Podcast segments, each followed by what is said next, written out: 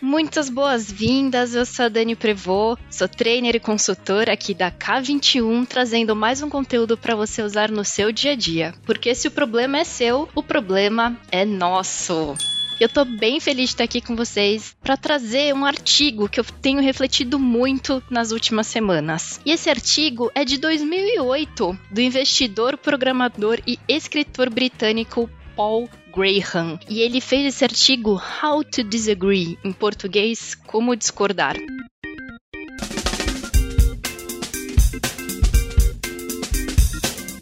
E eu gostei muito desse artigo porque o Paul Graham, ele traz como a discordância tem um papel importante na construção de novas perspectivas, né? Principalmente das pessoas que escrevem textos.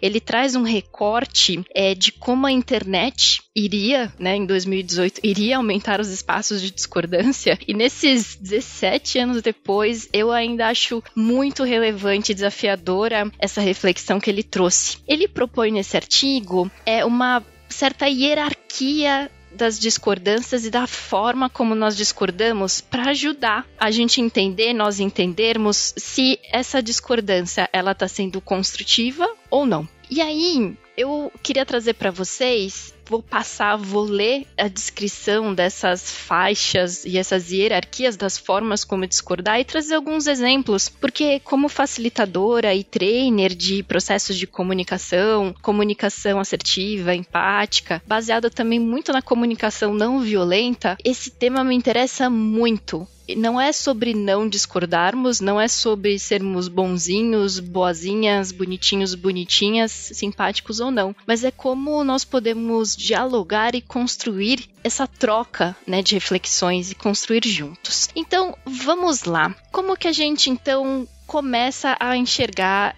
essa hierarquia de discordância? Bem, o nível zero que ele traz aqui, ele chama de xingamento.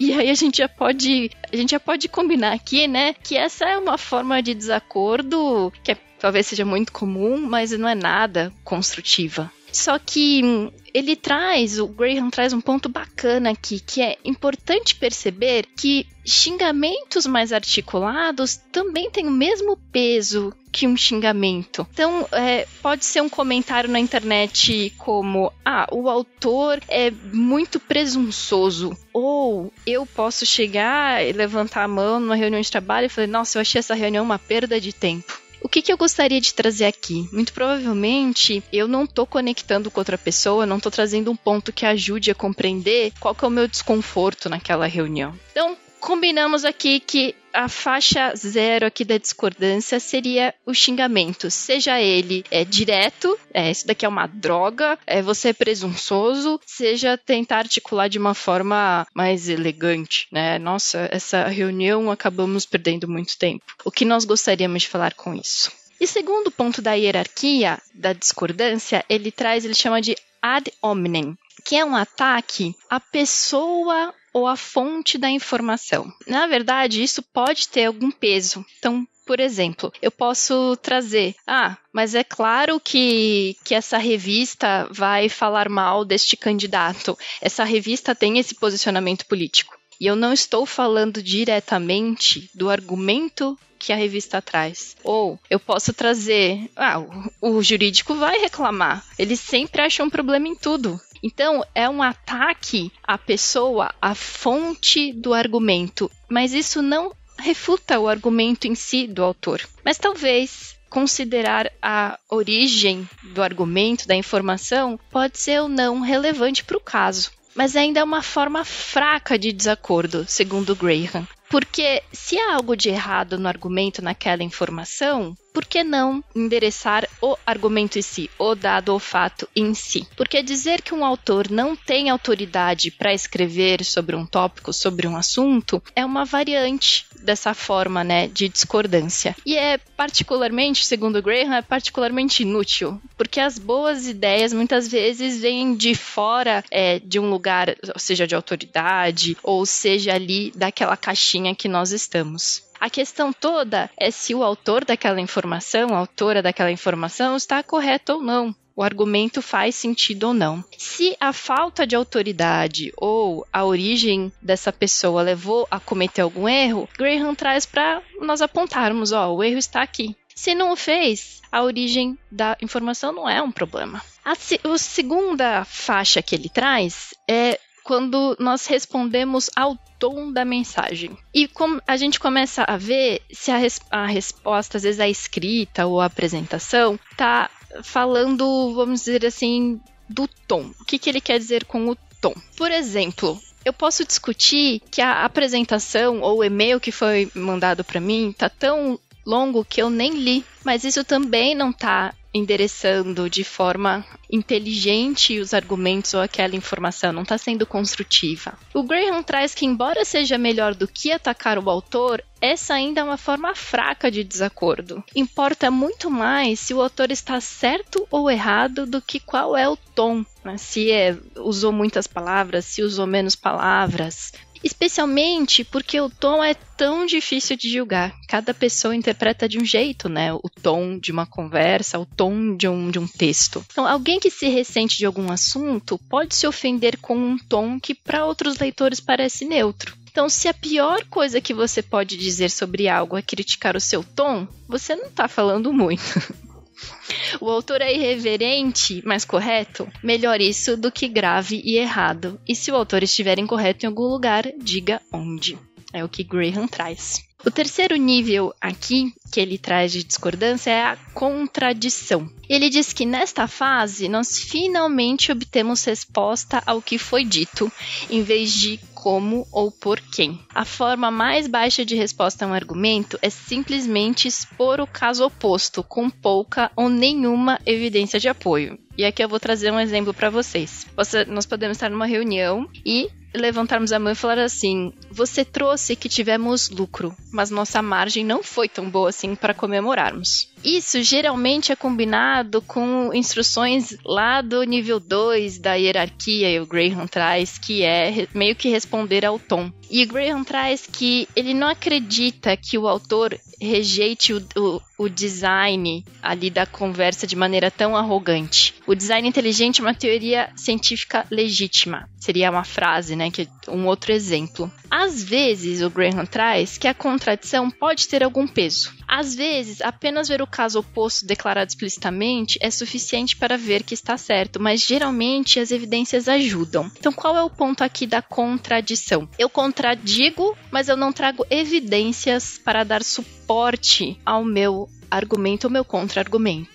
Bem, você trouxe que tivemos lucros, mas nossa margem não foi tão boa assim para comemorarmos. Mas na minha argumentação, eu contradisse, mas eu não trouxe qual é o número da nossa margem por exemplo, para conseguir ter um argumento mais consistente, mais construtivo. E aí nós vamos para o quarto nível, que é o que o Graham traz de contra-argumento. E ele fala que no nível 4 chegamos à primeira forma de convencimento da discordância, a contra-argumentação. As formas até esse ponto geralmente podem ser ignoradas como provando nada. O contra-argumento pode provar alguma coisa. O problema é que é difícil dizer exatamente o que. O contra-argumento é a contradição mais o raciocínio e ou a evidência. Quando direcionado diretamente ao argumento original, pode ser convincente. Mas infelizmente é comum que os contra-argumentos sejam direcionados a algo um pouco diferente. Na maioria das vezes, duas pessoas discutindo apaixonadamente sobre algo estão,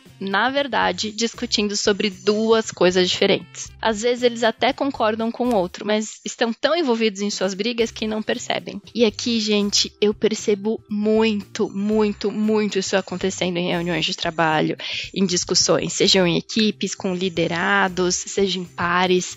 Nós começamos a discutir um ponto e não é checado o ponto central e, com, e aí outra pessoa traz um argumento levando um pouquinho para outra questão. E começa-se uma discussão que não era do ponto central. E vou trazer um exemplo aqui para vocês. Ah, vocês explicaram aqui pra gente que a gestão de resultados ajuda o time a performar melhor, mas isso só acontece em empresas que têm produtos digitais. E com essa contra-argumento, eu posso tirar a discussão de gestão de resultados para ajudar o time a performar melhor para o que empresas de produtos digitais têm de diferente das empresas é, e outros segmentos de mercado. Graham traz que pode haver uma razão legítima para argumentar contra algo ligeiramente diferente do que o autor original da mensagem disse, quando você sente que eles não entenderem o cerne da questão. Mas quando você fizer isso, você deve dizer explicitamente que está fazendo isso. Né? Estou trazendo para a mesa a discussão dos produtos digitais ou a diferença de mercado quando a gente fala em gestão de resultados, porque eu acredito que isso é importante.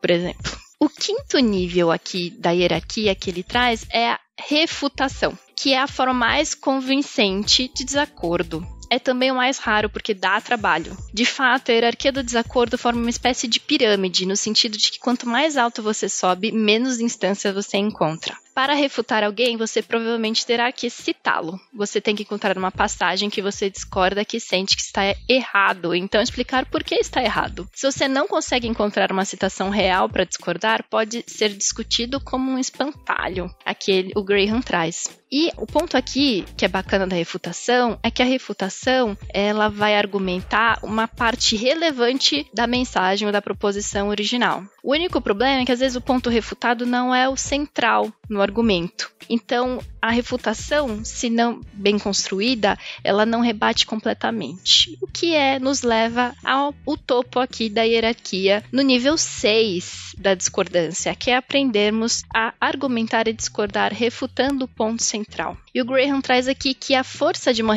refutação depende do que você refuta. A forma mais poderosa de desacordo é refutar o ponto central de alguém. Então, refutar algo de verdade requer refutar o seu ponto central. Isso significa que é preciso se comprometer explicitamente com qual é o ponto central e trazer argumentos e fatos para ser verdadeiramente eficaz. Então, eu posso apontar. O ponto principal dessa discussão parece ser o tempo de resposta para o cliente. Aqui na apresentação foi falado que não estamos respondendo a tempo, porém nossos dados mostram que 95% dos nossos retornos estão dentro da SLA combinada. Então, conseguem perceber a diferença? Nós nomeamos aqui qual é o ponto central e trazemos uma evidência, um fato para contra-argumentar. E por que isso é interessante? O que isso significa? O que é bom? Para o Graham, essa questão da hierarquia não é uma maneira de escolher um vencedor ou perdedor no argumento, mas dá uma vantagem de nós percebermos se essa forma de desacordo vai ajudar a construir e a, as pessoas a avaliarem as informações que tem, a mensagem que está ali presente. Então, em particular, isso pode nos ajudar a ver de através de argumentos que, que ele chama de argumentos intelectualmente desonestos, principalmente ali na internet. Um orador ou escritor eloquente pode dar a impressão de ter derrotado um oponente simplesmente usando palavras contundentes. Mas, na verdade, essa é provavelmente a qualidade que define um demagogo. Ao dar nomes às diferentes formas de desacordo, damos aos leitores críticos um alfinete para estourar tais balões. E para mim, o maior benefício que ele traz aqui, quando a gente percebe isso, é aprendermos a discordar olhando o ponto central. E eu acredito que isso faz muita diferença quando nós conectamos com o ponto central da mensagem. E aqui eu quero aproveitar para convidar para o nosso curso, nosso treinamento de comunicação assertiva e empática, onde nós treinamos a percepção do ponto central das mensagens. E isso o Graham traz que também é um benefício de discordar bem, não é apenas termos conversas melhores mas também tornar as pessoas mais felizes, porque teremos conversas que nós não ficaremos ali na maldade, na crueldade ou mesmo na confusão e no conflito. Mas vamos subindo na hierarquia do desacordo para contribuir para cada vez mais genuinamente sermos capazes de construir bons argumentos.